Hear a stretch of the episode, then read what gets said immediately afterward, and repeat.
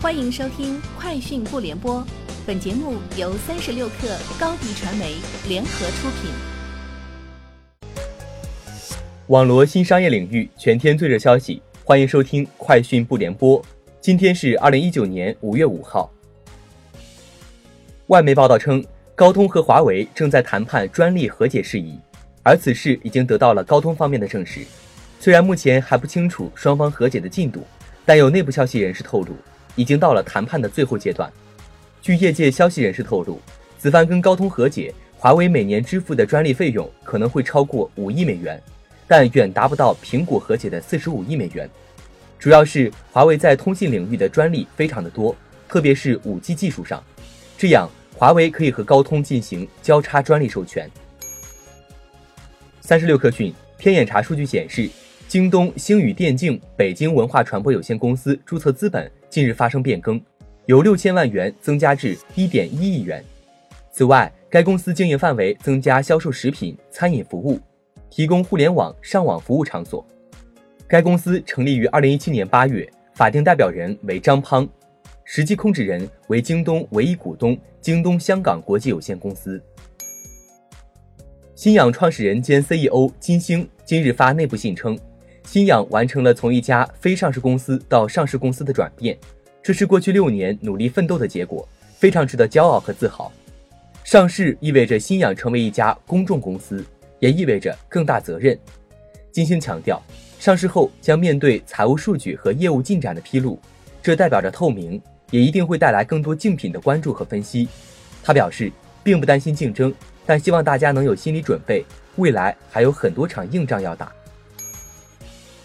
五月一号起，中国移动推出查网龄送流量活动，根据在网时间长短，连续三个月赠送用户一 GB 到十 GB 流量。但这次回馈老用户的活动被不少网友质疑，是为了限制老用户携号转网而推出的活动。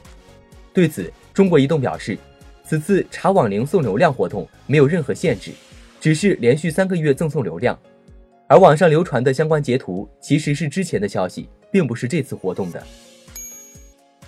近日，搜狗与阿布扎比媒体集团达成合作，双方将联合推出全球首个阿拉伯语 AI 合成主播，将在海外市场落地应用。阿布扎比媒体集团是阿布扎比政府所有的大型媒体企业。本次该集团与搜狗合作打造的 AI 合成主播将应用于迪拜电视台有线频道及社交媒体端，用以播报时政新闻为主的栏目。三十六氪讯，未来官方微博称。二零一九年三月，自称是未来前员工，账户名为“纸孩子”的用户，在网络问答社区知乎上发布了关于未来大幅裁员、销量作假、员工行为不端等纯属捏造的不实言论，对公司名誉以及商誉产生了恶劣影响。经法院委托律师查明，该“纸孩子”账户对应手机号码的所有人为潍坊市时代互联商贸有限公司，并非未来前员工。该公司抹黑污蔑未来的原因尚不得而知。以上就是今天节目的全部内容，明天见。欢迎加入三十六氪官方社群，添加微信 hello 三十六氪 h e l l o 三六 k 二，获取独家商业资讯，听大咖讲风口，聊创业，和上万客友一起交流学习。高迪传媒，我们制造影响力。商务合作，请关注新浪微博高迪传媒。